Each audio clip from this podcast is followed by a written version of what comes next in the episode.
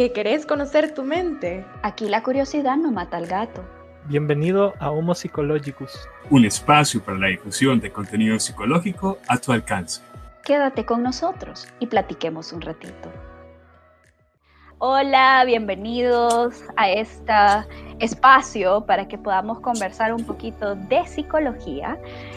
Eh, no sé qué contexto tienes tú, querido escucha, pero nosotros aquí somos cuatro apasionados del conocimiento, específicamente de la psicología. Bueno, somos cuatro estudiantes de psicología de la Matías y queremos darles la bienvenida a este, esta ciencia tan interesante que nos ha enganchado y nos ha vuelto adeptos de estudiar la mente, de estudiar el alma, como dice su, etimología, y venimos a compartir con ustedes. Nosotros nos conocemos este quórum, estos cuatro que venimos a hablar con ustedes como Homo Psicológicos.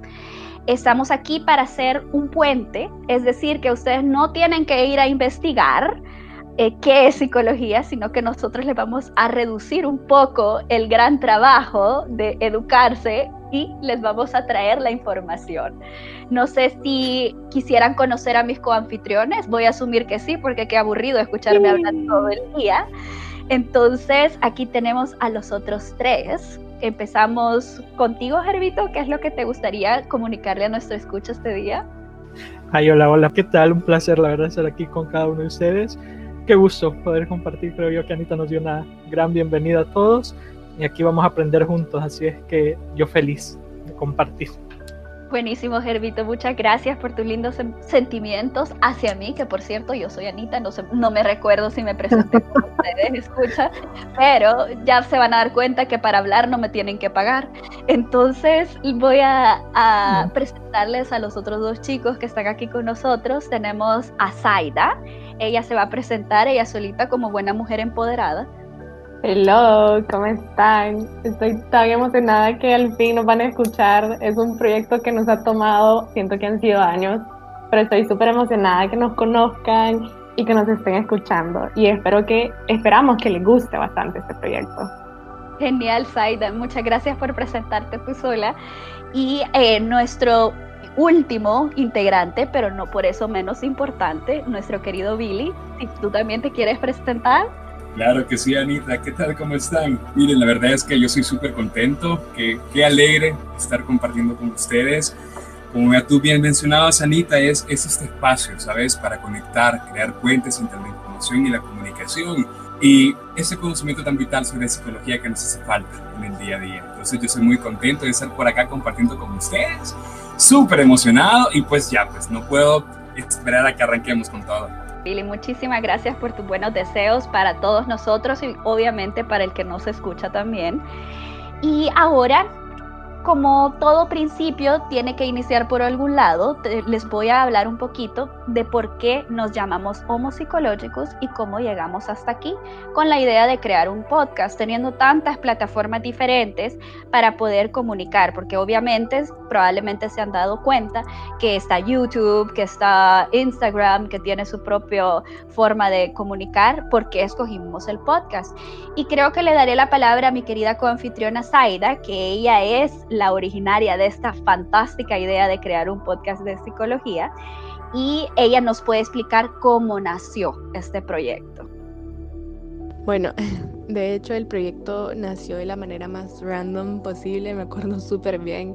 Era un domingo por la tarde, estaba haciendo mis cosas y de hecho estaba escuchando un podcast cuando de la nada, pero así de la nada, me vino una idea de por qué no crear un podcast sobre psicología en el que se pueda hablar de temas tabúes sin filtro, pero siempre manteniendo esa perspectiva científica. Entonces, sí, desde el principio quise que fuera un podcast porque aparte de que eh, en la actualidad están generando bastante impacto, son súper accesibles para la población independientemente de su edad.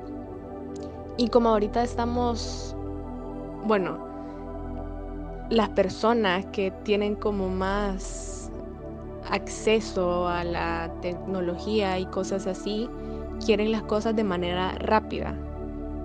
Entonces siento que el podcast es una manera en la que la persona lo puede ir escuchando mientras hace sus cosas e igual se va informando. Eh, bueno, ese es uno de los objetivos principales de este proyecto, informar. Eh, porque algo que me llamó la atención es que existen varios podcasts en el, que se utilizan términos psicológicos bien a la ligera. Entonces, eso sí fue algo que me preocupó como estudiante de psicología, ¿cierto? Que em, uno escucha un término psicológico y después lo repite, pero en realidad no sabe lo que se está diciendo o el impacto que eso puede generar en una persona que está pasando por una situación súper difícil. Entonces siento que el podcast tiene la posibilidad de informar a las personas y aparte de explicar o hablar sobre temas tabúes, o sea, aquí en El Salvador todavía hay temas en el que es como, uy, no, no hables de esas cosas, ¿verdad? Como que si es magia oscura o algo, pero eh, sí, ese fue como la idea principal del podcast. Y bueno, al darle un poquito más de forma a la idea, eh, dije, quiero a, tal y tal persona para que forma este, forme parte de este proyecto porque sentí que una persona hablando sobre psicología no iba a ser como muy interactivo, quería que fuera algo más dinámico, en el que existieran diferentes opiniones, o sea, un equipo con el que nos pudiéramos contradecir. Y bueno, pensé Billy Herbert y Anna. O sea, de hecho yo no los conozco, no nos hemos podido presentar formalmente debido a la situación que estamos pasando, pero desde el principio sentí que nuestras personalidades iban a congeniar, que cada uno de ellos iba a poder hacer diferentes aportes, no solo como eh, de conocimiento, pero sino que su forma de ser iba a ser exactamente lo que este podcast necesitaba y de hecho ha sido así. Y bueno, ya teníamos la idea, ya teníamos el equipo, pero no teníamos nombre. Y créanme que ponerle nombre a un podcast es tan difícil. Y de hecho el primer nombre que se le puso al podcast fue como no. Así que pasamos como dos, tres semanas sin nombre hasta que Ana nos compartió una lectura eh, súper interesante. Eh, y fue ahí como surgió el nombre, o sea, de la lectura. Es cierto, y que lo pensamos, la verdad que habíamos empezado con un nombre súper diferente, que cuando me lo dijeron me quedé como, hmm, tal vez no está ahí el, lo que queremos decir con el mismo nombre, no parece epónimo, ¿verdad? Parece como que estamos hablando de dos cosas diferentes. Pero me acuerdo que cuando estábamos discutiendo lo del nombre, estábamos eh, como decir, macerando esa idea del vocabulario que se ha metido en la cultura, de los conceptos erróneos, de cosas que no son realmente pertinentes solo por utilizar la palabra, ¿verdad? Para mencionar una, la palabra validar, que la utilizan para cada cosa, la palabra emoción, la palabra sentimiento, escuchamos palabras del psicoanálisis que nada que ver, usamos la palabra autoestima utilizada para todo y no necesariamente con el significado que tiene dentro de la ciencia misma. Y lo hacen pasar como psicológicamente válido solo porque están utilizando la palabra. Y no sé si te acuerdas, Aida, o se acuerdan ustedes, Servito y Billy, que les, estuvimos hablando de este filósofo, Gilles Lipovetsky, que es un filósofo y sociólogo, y que les hice a, traer como a memoria la idea de que nuestra generación, sobre todo millennials, eh, somos la generación que está al acecho de su ser, literalmente como dice Lipovetsky, y que busca su bienestar siempre.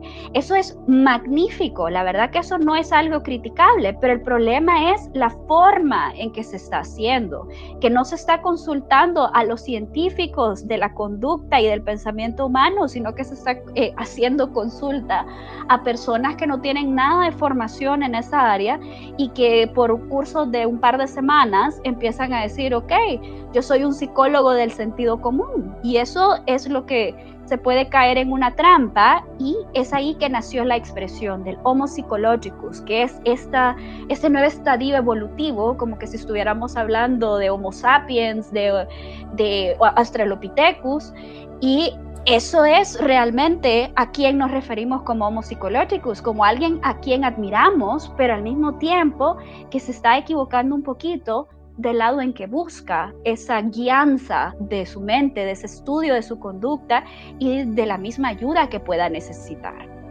No sé si alguno de ustedes chicos piensan algo similar. Sí, ese, fíjate Anita que ya que lo mencionas, ese es un punto que me encantaría destacar. Tú mencionas algo bien interesante. Somos la generación en constante persecución de su bienestar. Realmente la cultura del bienestar hoy se ha la necesidad de propagarse por la cantidad de problemáticas que surgen a nivel social. Es natural que el ser humano responda con base a lo que su entorno le ofrece para enfrentarse a las demandas cotidianas, a las demandas de su existencia. Sin embargo, precisamente en esa búsqueda es que ha sucedido esa desvirtuación de todo ese bagaje conceptual que ofrece la psicología como ciencia basada en la práctica y la evidencia, y ha logrado este, diluirse en todo el, el voz populi, por así decirlo. Es esta forma de psicología que este, se regurgita desde plataformas académicas este, para ser diluidas en usos prácticos que a veces se alejan del propósito científico de la profesión, de la psicología como ciencia al servicio del entendimiento humano. Entonces me llama la atención y hago eco en lo que tú mencionabas, la generación del bienestar, porque ha sido precisamente esta individuación del concepto del ser en cuanto a relación a otros la que, ha, la que ha generado mucho malestar social. La cultura del bienestar mal entendida nos ha hecho perder la empatía por el otro.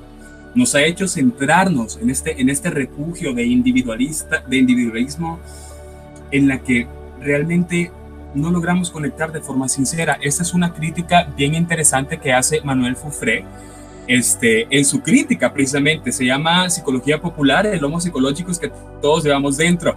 Entonces me llama la atención que él toma eh, precisamente ese término para definir estas formas populares de psicología, que se basan en lo que es práctico, en lo que es de, sentido común, como tú mencionabas. Entonces, ante la necesidad de darle nombre a tanto concepto, a tanta estructura, muchas veces pues caemos en el error de utilizar más los términos. Entonces, me agrada eso que tú mencionabas, siento que es muy coherente con la crítica social que impera en este momento, porque ahí somos una cultura muy enajenada en nosotros mismos. Así es, Billy. Agradezco mucho la opinión que nos das y creo que Gervito tenía una perspectiva bastante interesante que abonar a esta idea de homos psicológicos. Claro que sí. Eh, retomando un poco lo que mencionaban también y trasladándolo al contexto en el que estamos viviendo actualmente, que prácticamente nos ha obligado a centrarnos y pensar en qué estamos haciendo por nosotros y por los demás. Día con día nosotros pensábamos en qué estábamos haciendo, entre comillas, por nosotros, pero no nos dábamos cuenta que estábamos pensando en los demás, es decir, qué estoy haciendo bien en mi trabajo, no para sentirme yo realizado, sino para por ejemplo, agradar a mi jefe, por agradar a mis compañeros, qué estoy haciendo yo en mis estudios, no necesariamente por el sentimiento de superarme, sino por tener una profesión, por ser alguien en la vida. Pero ese eh, contexto de pandemia nos ha llevado a que vengamos y tengamos una algo que yo llamo una necesidad adaptativa de despertar. Es decir, bueno, despertar es detenernos y pensar, es dar una mirada panorámica a lo que nos rodea, lo que estamos haciendo y dónde nosotros nos estamos poniendo en medio de todo eso. Evidentemente se trata de ser una prioridad, sin embargo, como lo mencionaba Billy, no una prioridad egocentrista. Y en ese momento también quiero citar a un sociólogo llamado Sigmund Bauman, muy conocido. Él nos explica que nos hallamos en una situación en la que de modo constante se nos incentiva y predispone a actuar de manera egocéntrica y materialista. Entonces, Homo Psicologicus nace desde esa perspectiva de no ser egocéntricos, no ser materialistas, despojarnos un poquito de todas aquellas cosas que tratamos de hacer por agradar a los demás y hacer esta introspección que nosotros lo llamamos en psicología, que es reflexionar sobre nosotros mismos y cómo nuestros actos pueden llegar a interferir en los demás o pueden llegar a impactar en los demás desde una manera muy empática. Fantástico, Gervito. Y yo creo, Zaida, que tú habías mencionado algo súper interesante en cuanto a esta situación también. Sí, bueno, Herbert lo ha dicho perfecto. Estamos pasando por una situación nunca antes experimentada. En, o sea, usted, si ustedes se dan cuenta, las personas están buscando cómo cuidarme a mí mismo. Pero cuando tú buscas, es, cuando tú escribís esa pregunta en Google, las respuestas que te salen es hacer ejercicio, tomar, tomarte tal cosa, pero no te dicen que tenés que tomar conciencia de las cosas, que tenés que reflexionar sobre ti, sobre lo que está pasando, sobre lo que sentís, sobre lo que pensás, cómo puedes mejorar. Entonces, ese es el objetivo del podcast.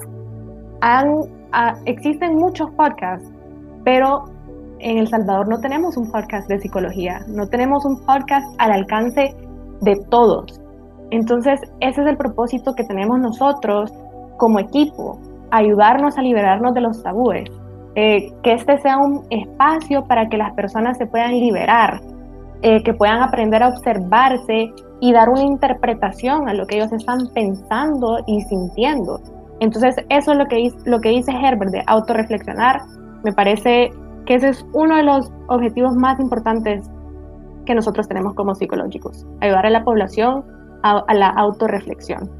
Fantástico, Zaire. De verdad que es una parte súper interesante el reflexionar de esa manera, porque sí, así como decía Herbert, no es olvidarnos a nosotros como individuos, pero tampoco es olvidar al otro, ¿verdad? No caer en ese fenómeno de la alteridad. Y creo que Billy también tenía otra colaboración que sigue muy de cerca lo que acabas de decir, Zaida. Así es, Anita, gracias. Este, sí, la verdad es que hay un par de palabritas que me han hecho mucho eco, sobre todo porque hemos relacionado siempre la palabra conciencia como un proceso de despertares, como un proceso de reflexiones, como un proceso de auténticas confrontaciones entre lo que creemos que es real y consistente, pero que a veces lamentablemente no es así. Entonces es precisamente esa fractura en el sentimiento de seguridad cotidiano la que suele inducir la búsqueda del porqué. Ante ese porqué, es a mí me resulta muy interesante la, ese, algunas de las reflexiones que hace Eric Fromm en su libro Patología de la Normalidad respecto a la enajenación en la consideración del ser en cuanto persona. Cuando tú hablas de enajenación, cualquiera podría decir, ¿qué es eso? Bueno, una persona enajenada realmente es aquella que visto comprometida todos sus sentidos. O sea, no hay una participación a nivel cognitivo, a nivel reflexivo. Una persona enajenada es aquella que no ejerce su conciencia entonces Eric Fromm habla de que este fenómeno de la enajenación social es producto precisamente de la mercantilización de la persona. Hemos desvirtuado el concepto de persona a meras mercancías del ambiente, lo que nos somete en tantas medidas a tomar roles que no corresponden a nuestro ser como, como individuos humanos, que nos orillan a consumir a las personas como mercancía. Entonces, esa desvirtuación ha alcanzado los límites entre lo que es sano mentalmente en sociedad y lo que fragmenta cada vez más la concepción del individuo en ella. Entonces, el acto de la conciencia es, algo tan profundamente olvidado en, nuestra cotidianidad porque precisamente coexistimos en una sociedad enajenada de su enfermedad. Entonces, me ha gustado mucho el término conciencia y reflexión porque, tal cual mencionaba Zaida, es uno de los polos principales que tenemos en Homo Psicológicos. Es hacer ver que el conocimiento sobre la mente, sobre la psicología, realmente es un conocimiento que debería estar al alcance de todos. Conocemos cómo llevar nuestro cuerpo a, eh, esculturales y muy figurativas formas. Este, sabemos cómo llevar un estilo de vida en teoría sano en términos físicos, pero ¿por qué no hacemos un reconocimiento de todos esos valores intrínsecos a la vida que se asocian a la psicología como tal?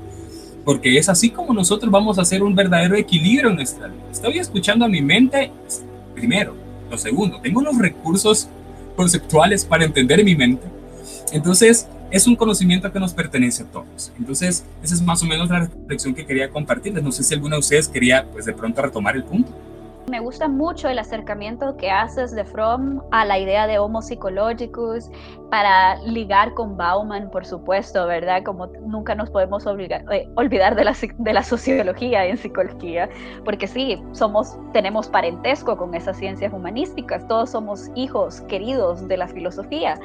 Y como tal, regresando un poco a la idea de Lipovetsky, que nosotros le hemos muy amorosamente tomado prestado la idea de Homo psychologicus para llamar este podcast, a mí me gustaría discutir un poco esa idea de objeto-sujeto de Fromm y abonarle un poco la idea de una pérdida de sustancia existencial que se ha ido perdiendo en nombre del individualismo extremo y bastante colectivo, la verdad, en la que estamos subsistiendo. Lo vemos en nuestra realidad nacional. Desde el liderazgo hasta el más pequeño de sus ciudadanos tiene unas preocupaciones bastante egocéntricas, es decir, que solo se preocupa por el yo, por sus necesidades, por sus allegados, y no se preocupa en pensar eh, la idea de que existe una sociedad. Vemos imprudencias todos estos días sobre todo, se, te pide, por favor, quédate en casa y en nombre de la diversión sales, la verdad que eso no, no, no, lo veo justificable. Y todo eso tiene un porqué, tiene un origen. Caemos en una idea de vacío existencial. Estamos tan ocupados distrayéndonos con cómo hacer ejercicio, cómo comer bien, cómo estar a la moda, cómo básicamente cómo ser menos ser humano. Es decir, que somos unos, una, nos estamos convirtiendo en un tipo de máquina. Y eso es una pérdida de sustancia que justamente Lipovetsky hace una muy grande reflexión sobre eso. Y caemos en una cultura de psicologismos, porque en nombre de ir al acecho del bienestar, estamos buscando en todos lados menos a dónde está la respuesta. Existe una ciencia que se ha dedicado a estudiar el hombre desde sus procesos, es decir, desde la más ínfima unidad que es la idea de pensar, de sentir, de actuar, que es parte del hombre, y no la consultamos. Es la verdad que es sorprendente. Preferimos leer un libro de autoayuda de 200 páginas que no tiene fundamento de ningún tipo más que una intuición a decir, ok, tal vez yo no estoy bien, mi bienestar no está donde debería estar, ¿por qué no consulto un psicólogo? Y cuando decimos consultar un psicólogo, no porque hay hálito de locura, sino que porque hay necesidad de guía, de una guía de cómo pensar, de cómo adaptarme mejor a mi ambiente. Entonces, es un poco extraño cómo se ha caído en una cultura de psicologismo y hay hedonismo que se ha magnificado a un punto que ya básicamente es, intolerable. Estamos buscando el placer en los lugares vacíos. No sé, no sé chicos si ustedes concuerdan conmigo. Sí, me parece súper interesante lo que tú has dicho, porque, o sea, yo me he puesto a pensar, toda esta gente que en vez de mantener su sana distancia, la, la vemos en el mar, en el lago o haciendo fiestas en su casa, me pregunto, ellos se pondrán a pensar, ¿por qué sienten la necesidad de salir, de estar rodeados de personas, cuando lo importante y lo esencial es quedarte en casa? Y es algo que dice Lipovetsky, lo esencial se nos escapa entre los dedos. ¿Qué es lo esencial en esto? El bienestar, el acecho de su bienestar. Entonces, ¿por qué no podemos comprender que para que la sociedad mejore, somos nosotros los que tenemos que mejorar. Eso es como un efecto dominó. Aquí estoy yo, de ahí viene Herbert, Ana, Billy, de ahí todos los seres humanos del mundo. Entonces tenemos que trabajar en nosotros primero, pero buscar la ayuda psicológica basada en evidencia para que así podamos tener un mejor resultado. No podemos esperar un mejor resultado si seguimos haciendo lo mismo.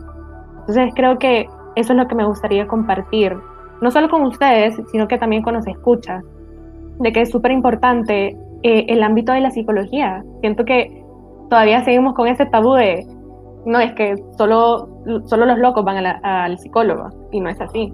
Así es, Aida. La verdad que ese concepto del siglo XIX ya está quedando un poquito justo para la, para la definición, porque es cierto, nosotros así comenzamos, pero hemos evolucionado durante cinco siglos de ciencia.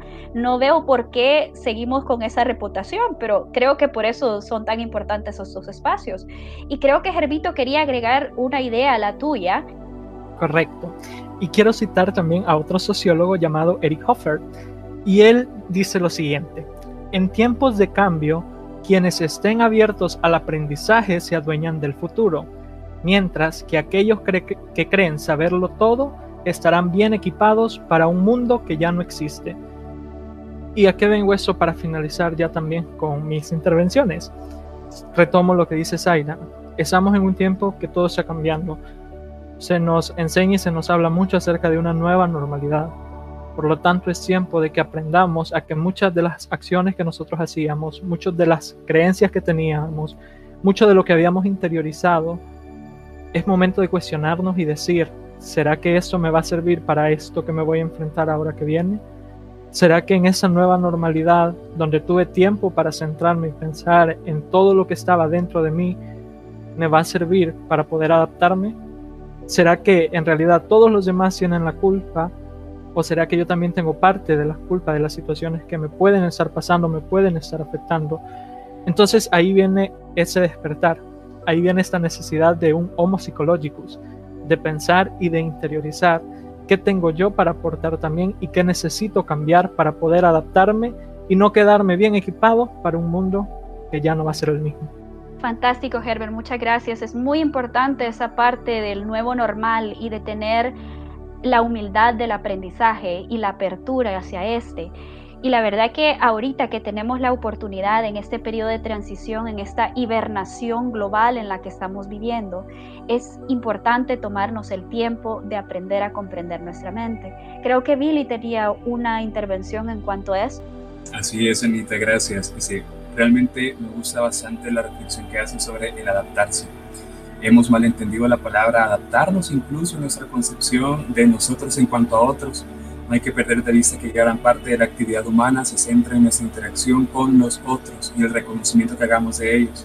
Entonces, gran parte de las reflexiones que me encantaría dejar a los escuchas es precisamente detenernos a meditar hasta qué punto estamos realmente siendo empáticos en nuestra conexión con nosotros porque es precisamente ese polo, ese punto de empatía el que puede hacer la diferencia sustancial entre un montón de individuos viviendo juntos y seres humanos coexistiendo en una casa que es común. Entonces, me encantaría que parte de ese ejercicio de conciencia, de reflexión, siempre nos invite a relacionarnos con las otras personas, a abrir nuestros ojos al reflejo de nuestra humanidad en nosotros, porque eso es lo que verdaderamente moviliza al ser humano a través de la historia. Es muy reciente, es muy moderno este concepto de individualismo, este narcisismo cada vez más centrado en el yo hedónico, como mencionaba Ana, que puede ser más placentero que enajenarme en mí mismo, ensimismarme, quedarme enclaustrado en mi entendimiento del mundo y en el cual el único protagonista que soy yo es el que está bien. Entonces, esa desconexión con el mundo es, es, es en gran parte responsable de muchos de los malestares que nos atestan como sociedad. Entonces, más o menos esa sería mi reflexión, intimar ese concepto de relación con otros y siempre hacerlo a la luz de una conciencia empática. Muchísimas gracias, Billy. De verdad que introduces una, una idea bastante interesante. Creo que a mí me viene mucho el concepto de alteridad cuando dices eso, pero esa alteridad no de obviar la existencia del otro o de pensar que el otro no es parte mío, sino que esa alteridad que mencionaba Edmund Husserl, que es en realidad el principio de la empatía. Cuando yo conozco y reconozco que el otro es parte de mí, empiezo a pensar en el otro como que soy yo. Y es eso lo que Homo Psicológicos quiere venir a ayudarte a entender en realidad, querido escucha, porque la verdad es que solos no se puede. Nosotros somos animales sociales y necesitamos del otro para ser nosotros. Entonces sí, con esta reflexión me gustaría dejarte este día. ¿Eres tú un homo psicologicus? ¿Estás tú al acecho del ser y del bienestar? ¿Te gustaría ser parte de nuestra familia de Homo psicológicos que se guían a través de la psicología y no del esoterismo, de la autoayuda, de aquellos, eh, ¿qué te diré? De aquellos personajes un poco inescrupulosos que buscan ese beneficio mercantil del que hablaba Billy y no buscan tu verdadero beneficio y tu evolución como individuo y nuestra evolución como especie? Bueno, espero que seas tú parte de nuestra familia y estaremos muy felices de brindarles nuestro conocimiento y ser puentes de ustedes hacia la psicología y de nosotros hacia ustedes. Gracias por tu atención, querido escucha. Solo me queda desearte una feliz semana llena de reflexión. Chao, bye. Recuerda ser gentil con vos mismo. Un placer. Recuerda, abre tu corazón para aprender. Gracias por tu compañía. Recibe, agradece y multiplica. Que estés muy bien. Feliz semana. Gracias por escucharnos este día.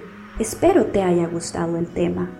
Si tienes más curiosidad, no dudes en contactarnos a nuestro Instagram o a nuestro correo electrónico homopsychologicus2020 gmail.com.